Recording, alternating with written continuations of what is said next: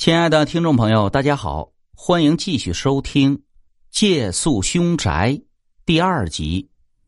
刚躺倒到床上，张三就问李四：“哎，李四，你有没有闻到一股香味儿？”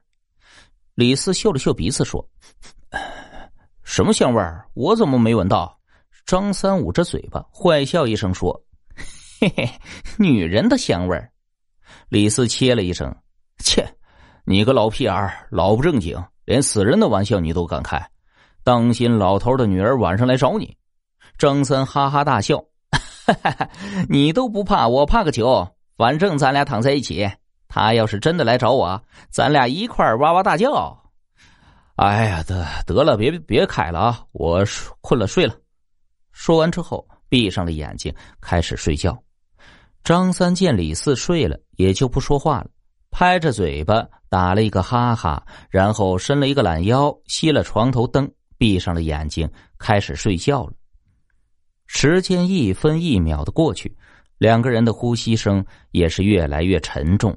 也许是因为太累的原因，没多大一会儿啊，呼噜声便响了起来。不过这呼噜声传自一个人，李四睡觉比较安稳，特别是张三，那呼噜声堪比雷声轰隆啊。不过，李四身体由于太过疲乏，所以张三的呼噜声并没有干扰到他的睡眠。这一睡也不知道睡了多久，只感觉是昏天暗地一样，意识迷迷糊糊。突然，张三感觉到一阵尿意袭来，但是由于睡得太舒服，他宁愿憋着也不愿起身。可这尿意越来越强烈，感觉快要撑炸了小腹一样。后来是实在憋不住了。张三也就揉了揉睁不开的眼睛，极其不情愿的从床上爬了起来。他也没点灯，直接摸黑下了床，穿上了鞋子，准备去开门撒尿。可是当他走到屋中间的时候，突然感觉到自己的肩膀被什么东西碰了一下，就像是一个人用手指头戳了一下他的肩膀，然后又迅速的把手指头给缩回去一样。不过还没有完全睡醒的张三，并没有在意这个感觉。他径直的走到门前，打开了门，然后走了出去。这农村人也没有那么多讲究啊，就像在自家一样。他来到院子里，直接走到西北角就撒起尿来。完事之后啊，他抖了抖身子，呃，打了一个哈哈，转身便向屋里走去。也不知道是怎么回事啊，之前漆黑无比，还有雾气的夜空，不知在何时突然出现了月亮，月光也很强。虽然是晚上，但是借助月光可以依稀的看到院子里的事物。刚来到屋门前的时候，张三突然就站在了门口，睡意也全都没有了，因为他突然间想到，就在几天前，那老头的女儿就是在这间屋子里上吊死的。想到这里的时候，不知道为什么，他突然感觉到有些害怕。转身看看自己的周围，四周静悄悄的，什么也没有。也许是由于太过安静了，竟然让张三更加害怕起来。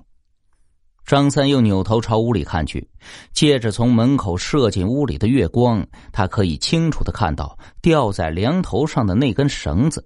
那根绳子是老头女儿上吊用的。此时，他正在张三的眼睛里左右慢慢的摇晃着。看见左右慢慢摇晃的绳子，张三感觉有些奇怪呀。这现在虽然是晚上，但是并没有风。就算是有风，他也没有吹到屋子里的理由啊。那根绳子怎么会自己动呢？又突然想到，刚才自己起床撒尿的时候，刚走到屋中间，自己的肩膀好像被什么东西突然碰了一下。张三想到这里，突然就在他的脑海里闪现出了一幅非常恐怖的画面。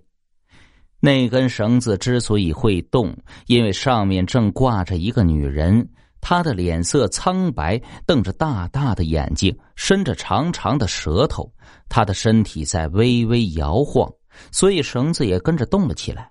刚才自己起床撒尿，刚走到屋中间的时候，突然感觉到有什么东西碰了自己的肩膀。